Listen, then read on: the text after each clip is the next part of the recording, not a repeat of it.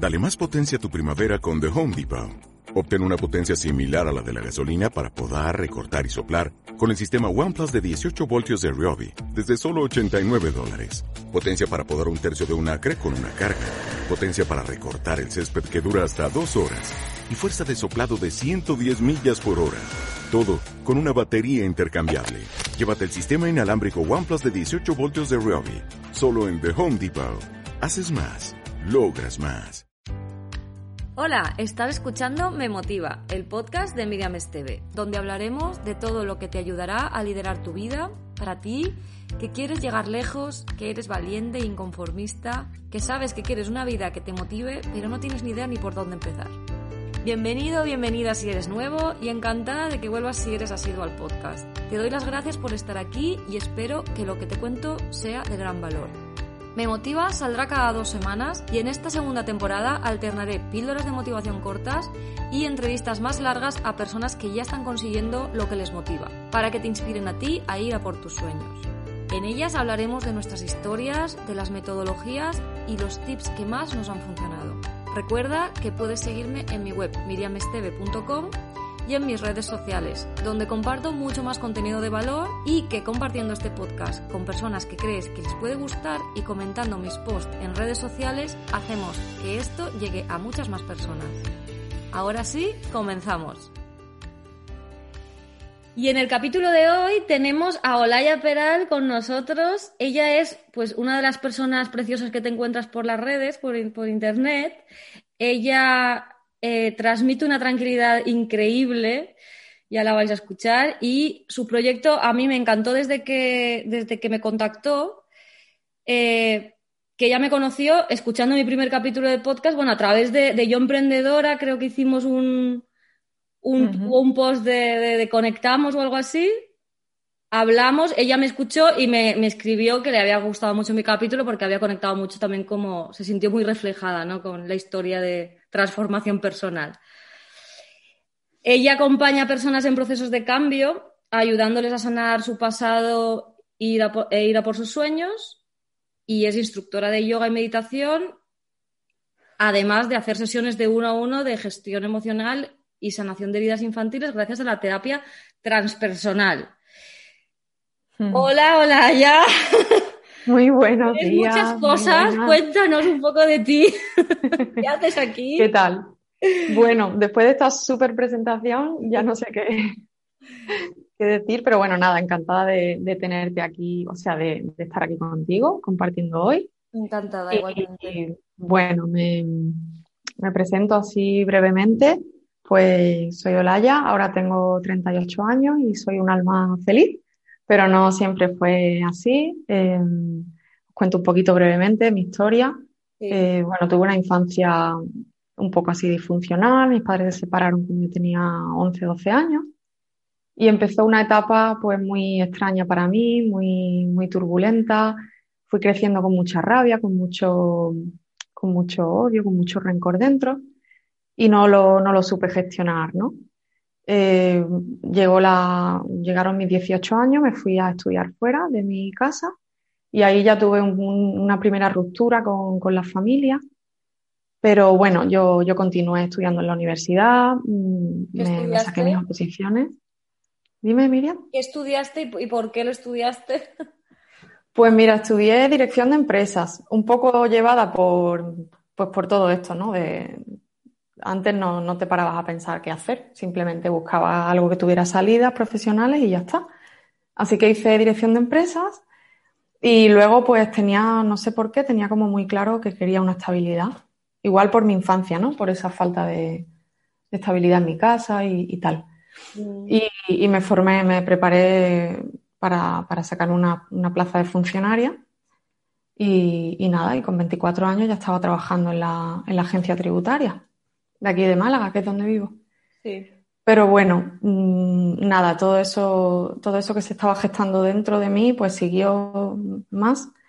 Y a los 27, 28 años, pues tuve una crisis brutal, una crisis emocional muy fuerte. Mm, yo aparentemente lo tenía todo, eh, tenía a mi pareja que, que luego se iba a convertir en mi marido y más tarde en mi ex marido. Lo tenía todo, tenía mi trabajo fijo, todo, pero yo por dentro estaba, pues estaba como rota, estaba muy desconectada de mí. No, no eras Mm, feliz. Sí, sí, no, no me sentía nada bien, yo sentía que algo iba muy mal, ¿no? Y entonces, pues mira, fue mi propia madre la que me recomendó que hiciera yoga, porque no practicaba yoga. Y yo siempre había sido una persona muy activa, muy movida, de deportes de impacto. Soy muy enérgica, aunque ahora me veáis así calmada. Tengo mucha energía y, siempre la he tenido que canalizar pues, en cosas explosivas. Y digo, guau, yo, yo haciendo yoga, yo no me veo una hora ahí en una habitación parada. Bueno, total, que fui y, y fue mágico, la verdad, que esa primera clase yo pude estar una hora eh, parando un poco todo mi mundo interno, que era un volcán. Y cuando yo salí y vi que había podido conectar conmigo por primera vez en la vida, Qué guay. mm, dije, ¿esto qué es? ¿Esto, esto cómo, cómo no lo he conocido yo antes? ¿Cómo, ¿sabes? Esta herramienta tan fácil de, de ir hacia adentro y de conectar. Obviamente, mm, al principio ves cosas que no te gustan, pero a mí me sirvió mucho y me aportó mucha, mucha calma. Y nada, pues seguí practicando de varios estilos, con varios profesores, y ya a los dos años decidí formarme como instructora en Madrid y, y continué. Eh, inicié una pequeña escuelita, me, me puse a dar clases, A todo esto, pero a los tres, cuatro meses, a todo esto estabas trabajando de, de funcionaria siempre. O sea, como sí, yo al, al poco tiempo, de, a los tres, cuatro años, eh, me pedí una excedencia.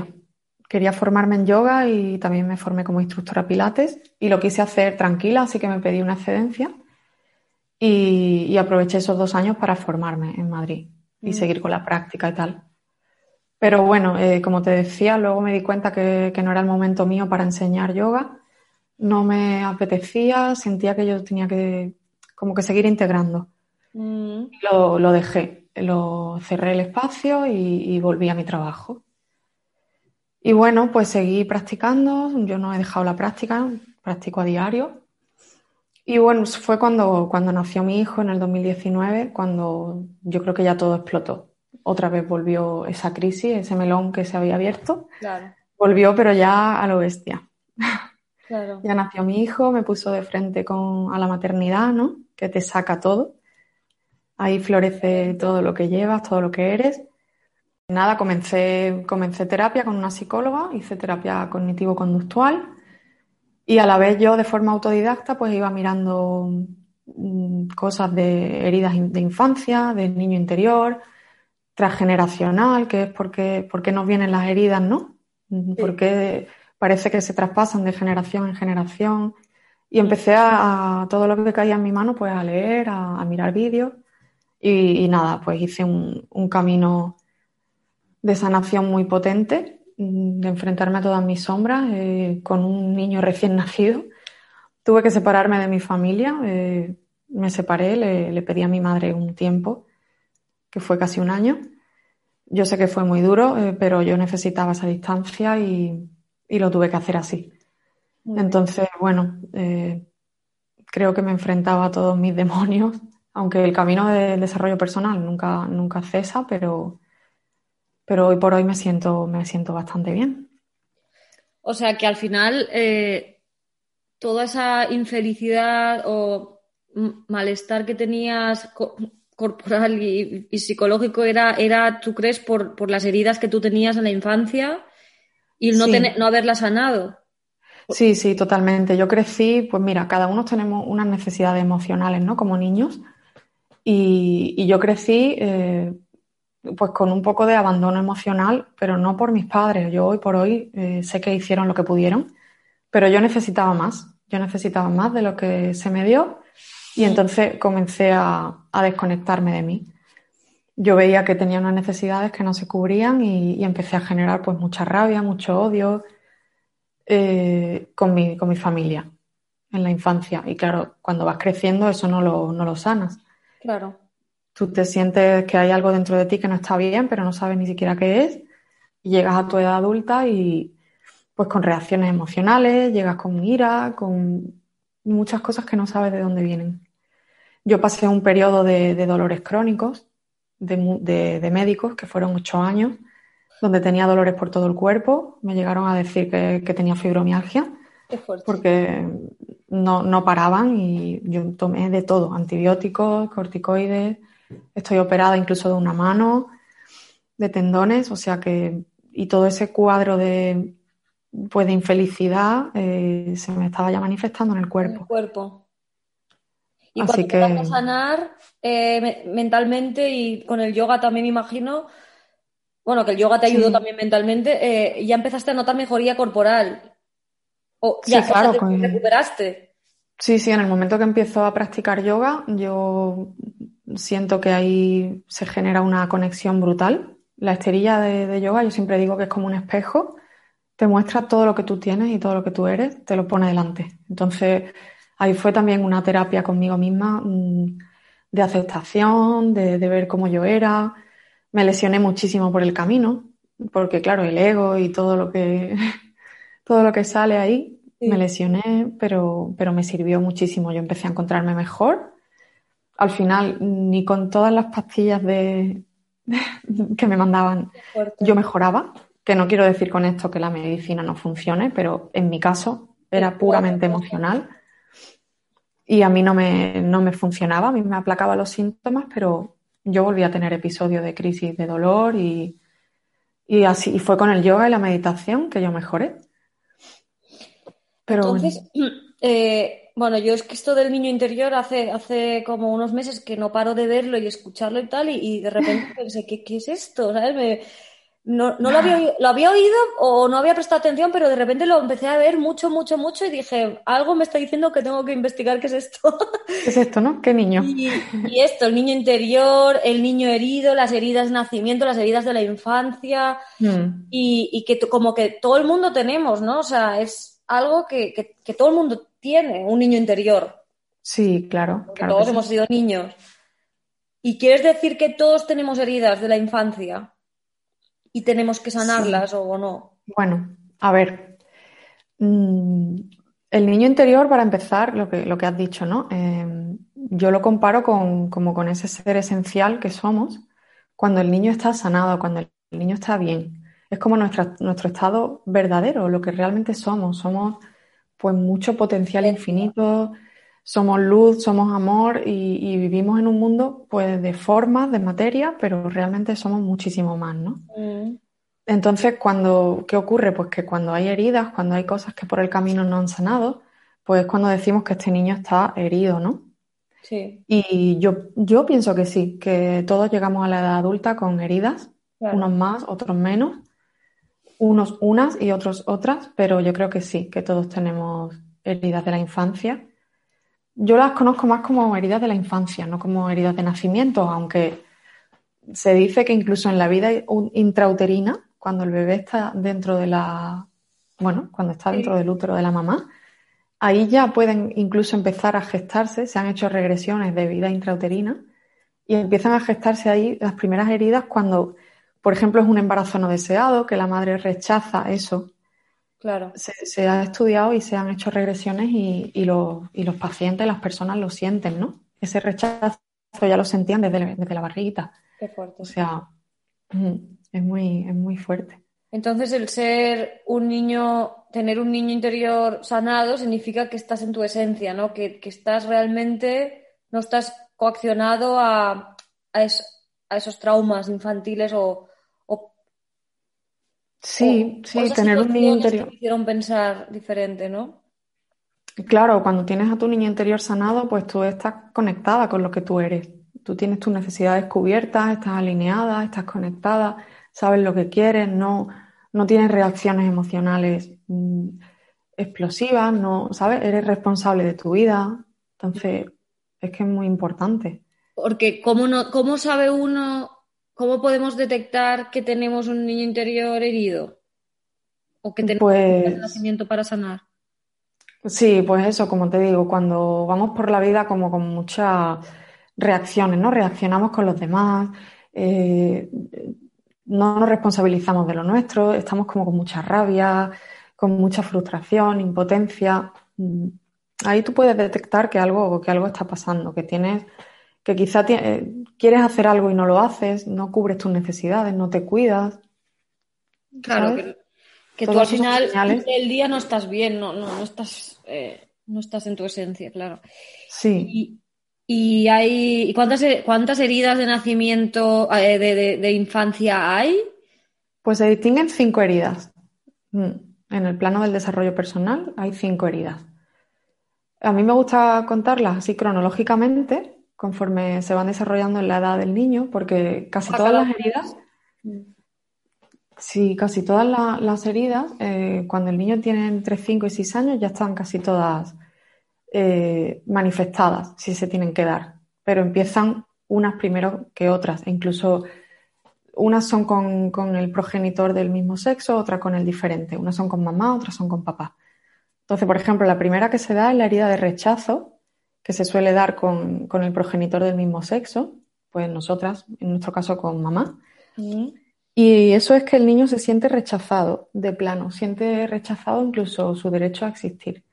Es, una herida muy profunda y, cuando estas personas no sanan esta herida, eh, se ponen una máscara de, personas huidizas. Se llama la máscara del huidizo, porque mm, no quieren enfrentarse a situaciones, siempre tienden a querer desaparecer, eh, son personas que no sienten que valgan, que tengan valor.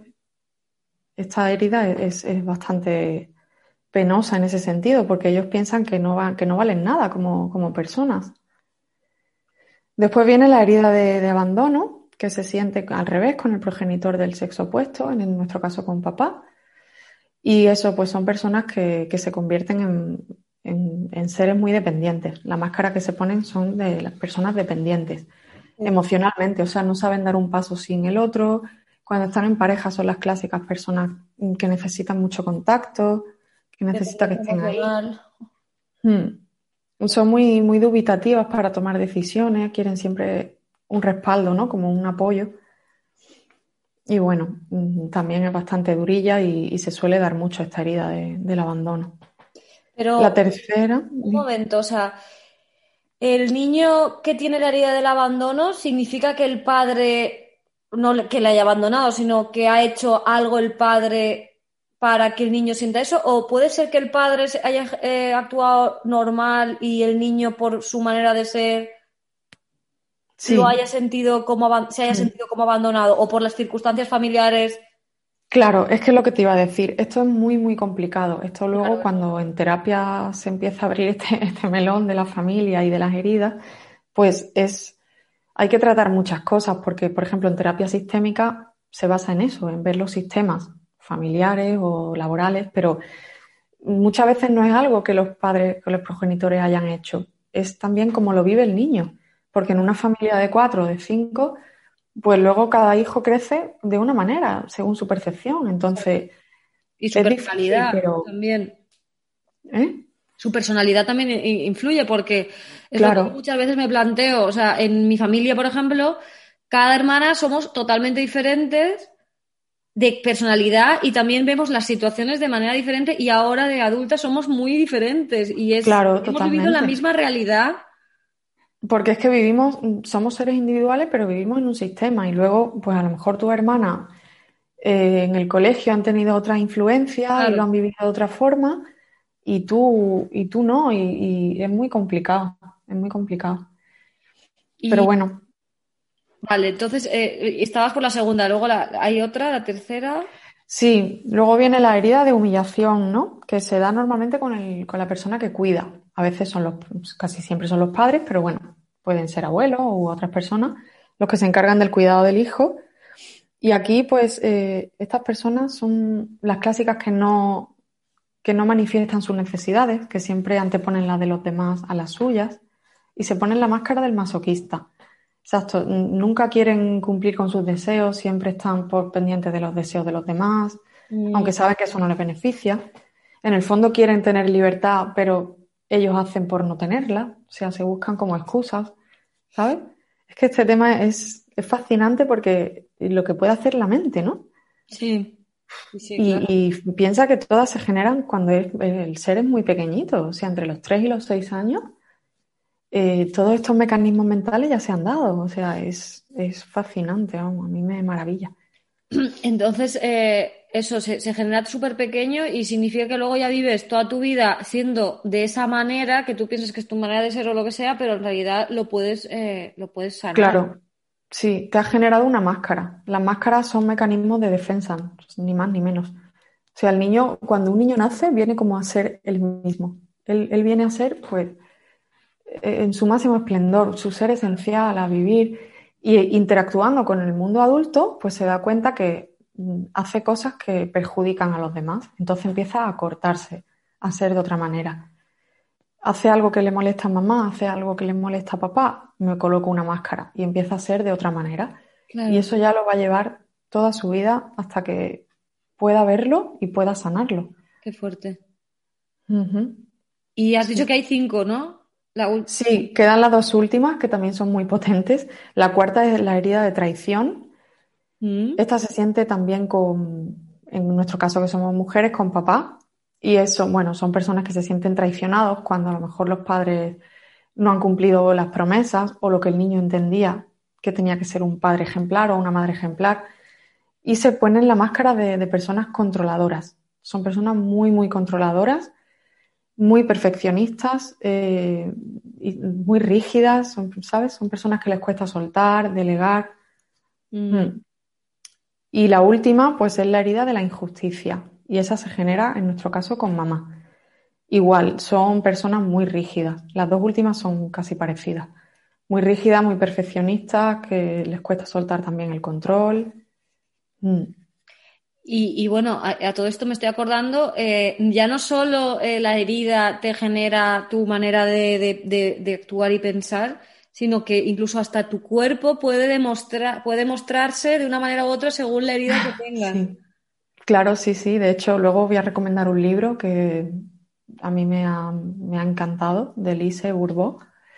Y ella, los estudios que hace sobre todo es cómo se manifiestan estas heridas en el cuerpo porque desde pequeño tú ya te vas comportando de una manera y tu actitud eh, influye en tu cuerpo. Pues la, herida de abandono son personas que están como encorvadas, con cuerpos lacios, van como dejados.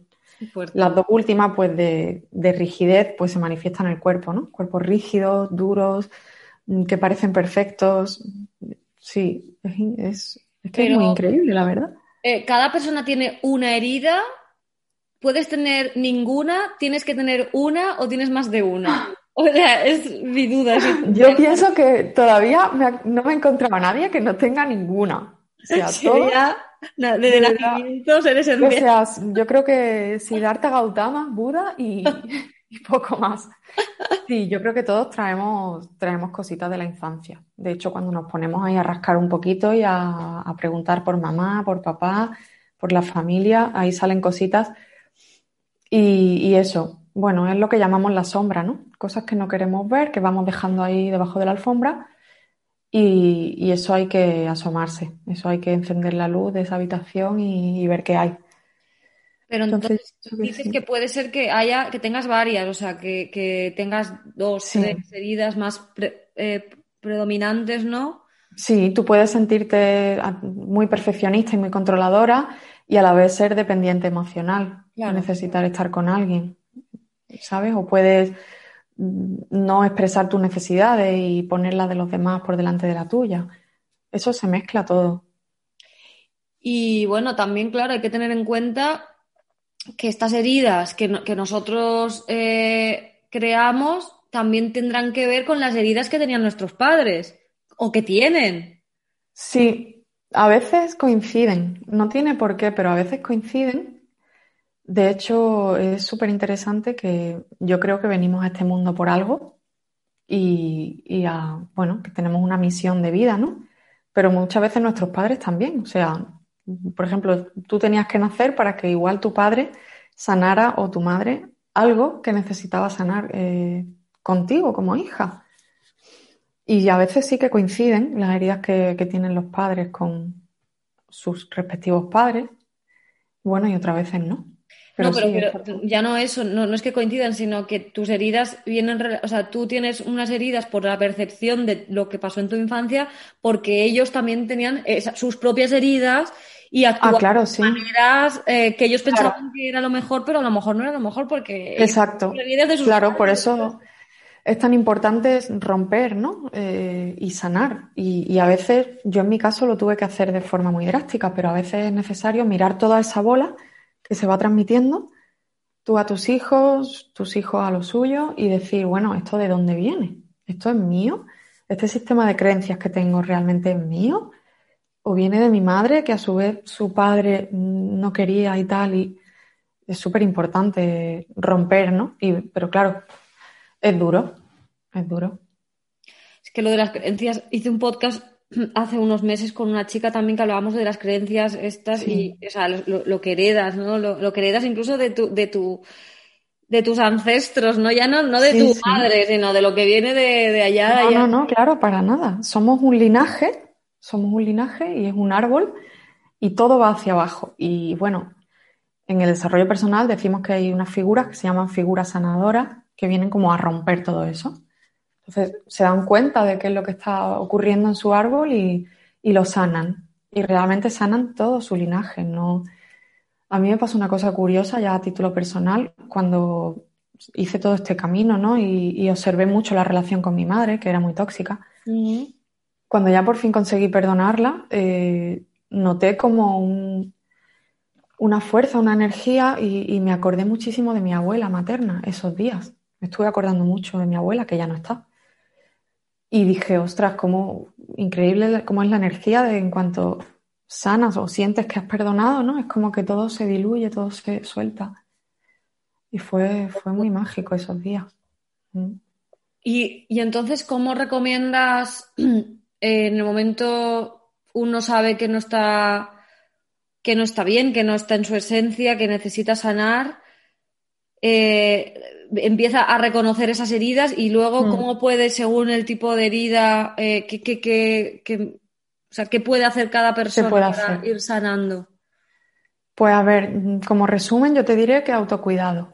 Autocuidado es básico, no nos han enseñado a atendernos y tenemos que atendernos, porque esa ira, esa rabia o bueno, o esa frustración que tenemos con la vida, eso es porque una vocecita interna te está diciendo, por ahí no es, por ahí Claro. no es, y tú lo sabes, pero no, no estás haciendo caso. Mm. Entonces, bueno, mm, bueno, por nombrarte si quieres algunas o todas, como tú quieras. El que tiene herida de, de rechazo, por ejemplo, que es una persona que tiende a huir, pues hacer valer su opinión, sentir que importa, que es una persona que importa, no huir, expresar sus necesidades. Mm. El, el que tiene herida de abandono, buscar la independencia, intentar trabajar su independencia, no, no abandonar proyectos ni, abandonar, ni abandonarse a, a él mismo. El, el que tiene herida de humillación, ¿no? Que es la persona masoquista, pues poner límites. Poner límites y aprender a expresar sus necesidades y sus deseos y anteponerla a las de los demás. Claro. El- la persona controladora, pues lo mismo, aprender a soltar el control, cumplir con los compromisos, con él mismo y con los demás. Y bueno, en esa línea, pues el último, el que tenga herida de injusticia, pues trabajar mucho la autoexigencia y el perfeccionismo. Ese es su, como su talón de Aquiles. Trabajar Mm. mucho la exigencia, o sea, que, que sea más exigente consigo mismo y con más No, al revés, la autoexigencia, trabajar, pues mm, no buscar ser perfecto, ¿no? No, no ser tan exigente ni, ni Eso tan crítico, son personas que, que se critican mucho, pues no ser tan autocrítico, ¿no? A- Soltar, eh, fluir, en Claro. definitiva. ¿Y esto, esto quién lo, lo trata? O sea, ¿lo tratan los psicólogos? ¿Hay coaches específicos? Eh, o sea, alguien que sí quisiera Bueno. tratar, ¿cómo te trataste tú esto? ¿Fue tu A psicólogo? ver, no hay una disciplina, es lo que te digo, esto es, mm, no hay una disciplina específica de, bueno, hay una rama de la psicología del niño interior, no, no existe. Yo, por ejemplo, que estoy formada en- y me sigo formando en terapia transpersonal, pues se trabaja muchísimo el niño interior, pero es una, es la cuarta ola de la psicología, ¿no? Como más humanista. La psicología clásica sí que intenta eh, trabajar el niño interior, pero desde otras técnicas. Mm. Entonces, bueno, pues yo el que quiera sanar niño interior, pues hay terapeutas holísticos muy, muy especializados en niño interior. Yo, de hecho, me estoy especializando en ello. Y bueno, hay técnicas, se trabaja el FT, que son las técnicas estas de, de tocar puntos de Ah, sí, depresión y liberar emociones. Son técnicas de liberación emocional, sobre todo, visualizaciones, meditaciones. Sí. ¿Y, y, eh, puedes contar brevemente qué es la terapia transpersonal? Sí, pues eso, como te digo, mm, después de la psicología clásica y de la humanista y tal, pues es como la última ola de, de la terapia transpersonal que ha nacido hace ya años y básicamente busca eso, encontrarnos con nuestro ser esencial.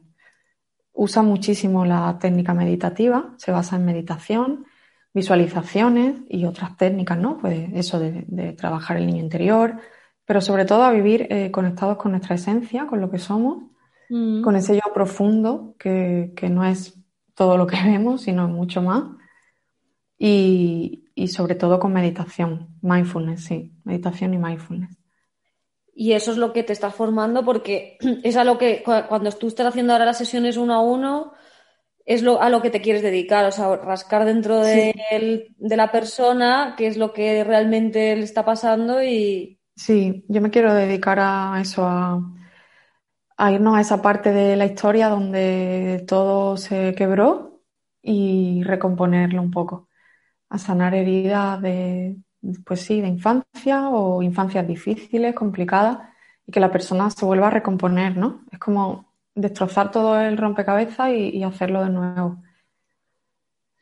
Y entonces tus servicios, eh, ahora mismo, bueno, tú has empezado un canal de YouTube, ¿no? De, de- de- Sí, lo he abierto ya, ya por fin está abierto, lleva muchos meses, porque claro, como yo, como yo también soy profesora de yoga, eh, voy a hacer terapia psicocorporal, mm, según venga la persona a la sesión y yo vea qué emociones necesita liberar o pues mira, hay, hay muchas asanas de yoga que te ayudan a liberar según qué emociones y entonces haré un, un híbrido en la terapia.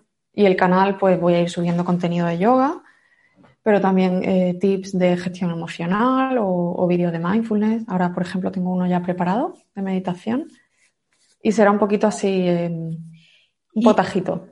Y bueno, estás pensando en abrirte un podcast. Es que, bueno, estamos grabando este, este podcast. eh, Sí. estamos en febrero, pero esto seguramente salga dentro de unos meses porque estoy preparando todo para cuando venga el bebé. Y Sí. estás pensando ya grabar un podcast que tiene ya este nombre, ya estamos es- Quiero abrir, el nombre no te lo diré, el nombre no te lo diré. El lo podcast de Olaya. oyentes, Porque lo- le quiero dar una, una vueltita, vuelta. pero sí. Eh, quiero abrir pod- el podcast, me gusta mucho comunicar y, y hablar y quiero, quiero tener ahí otro canal de distribución y de comunicación.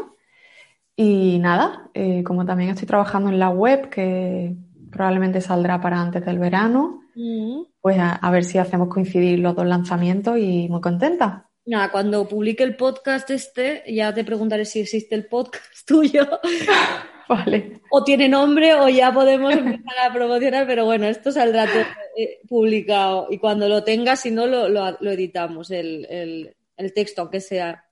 Claro que sí. Y eh, también estás haciendo, o sea, te- estás empezando a hacer terapia uno a uno con gente. ahora eh, Sí. sesiones gratuitas. Sí, este mes de febrero he querido poner sesiones gratuitas porque la verdad que me contacta bastantes personas por privado con problemas y, y bueno, quería hacer sesiones gratuitas este mes y aportar un poquito y, y nada, empezar ya, ya con el proyecto. Ya te digo que la web saldrá para mayo, junio y ahí ya estarán pues todos los servicios con precios y estará todo, todo ya establecido.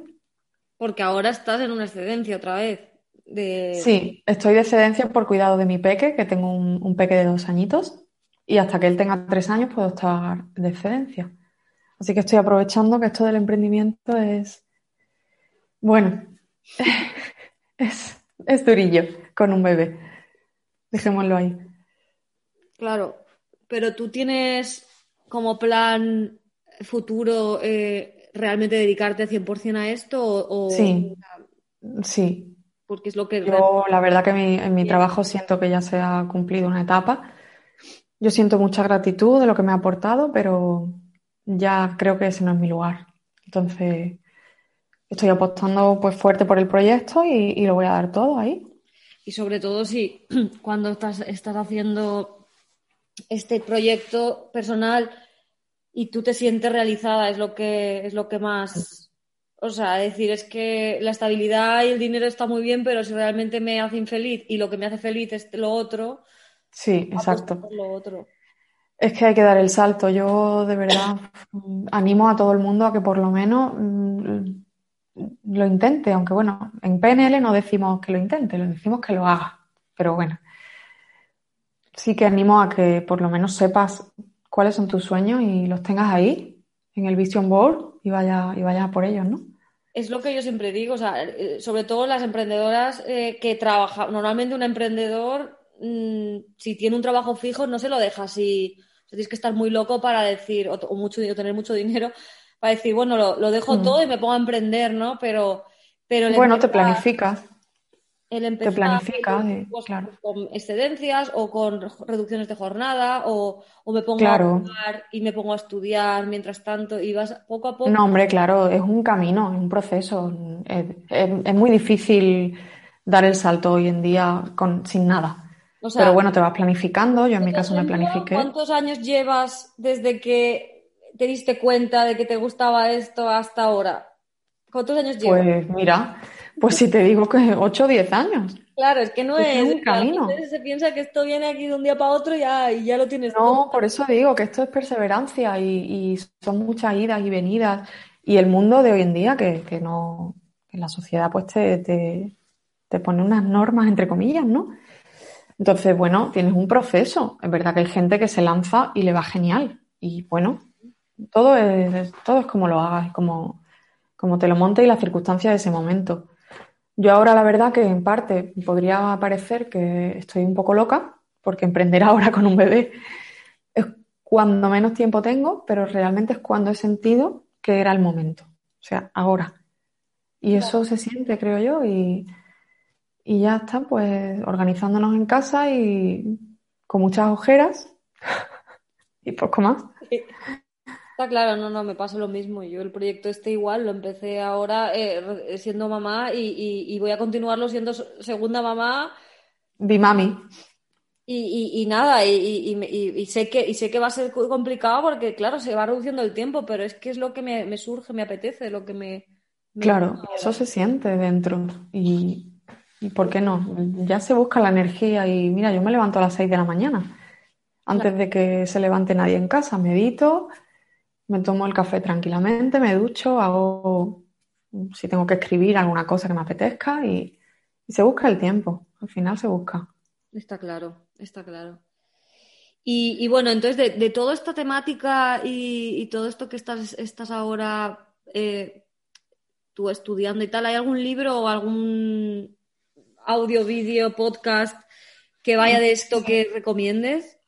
Mira, podcast he visto algunos salpicados y no, no tengo ni el nombre, la verdad, porque no hay algo específico como de niño interior y tal. Mm. Pero de libros sí. Este que os decía, que se llama Las cinco heridas que impiden ser uno mismo, de Elise Bourbeau, eh, porque sobre todo es mm, esa parte psicocorporal que yo quiero trabajar. Ella muestra muy bien cómo las heridas se traspasan al cuerpo físico y tenemos una morfología u otra según las heridas. Entonces el libro está muy bien eh, explica muy bien las heridas y cómo nos comportamos.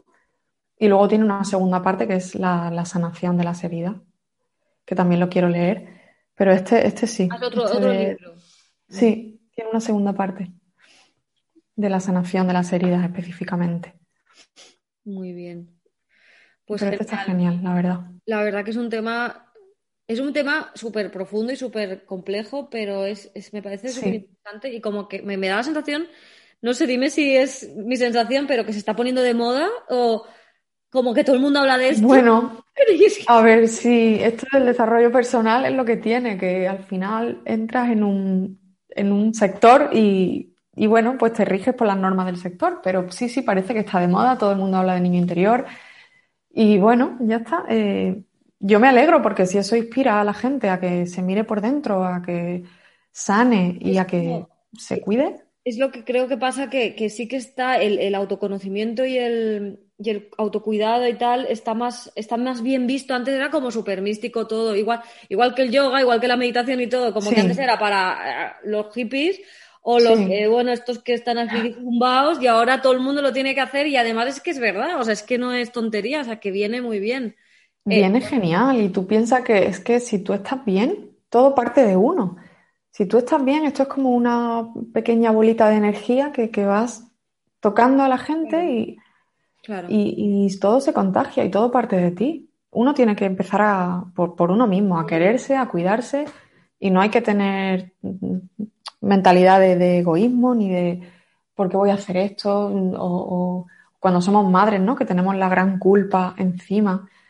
Es que todo empieza por nosotros. Si uno no está bien con su ser, ¿qué puede aportar al mundo? Exacto. Pues, pues sí, estamos, estamos, eh, yo también estoy contenta de que el mundo se autoconozca un poco. que nos autoconozcamos todos.